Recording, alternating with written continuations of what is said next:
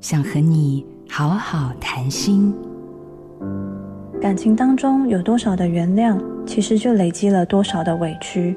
有些人在感情当中，经常扮演着那个原谅对方的人，因为你很爱对方，很舍不得分开，所以你就一次一次的在原谅对方。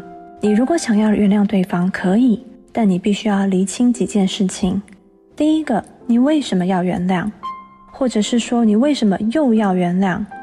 千万不要因为自己的不甘心或是舍不得而去原谅对方，因为你一定要先确定事情是不是可以有所改善，否则你的原谅只是又会换来下一次一模一样的事情再次发生。第二个，原谅的代价是什么？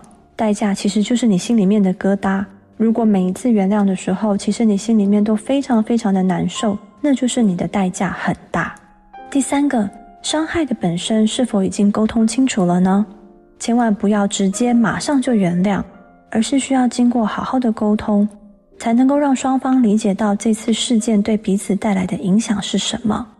最后一个，既然你决定了要原谅对方，你也必须让对方了解到你期待的改变和调整是什么。我是铁人心理师许英宁，做自己的主人，找回你的心。印心电子，真心祝福。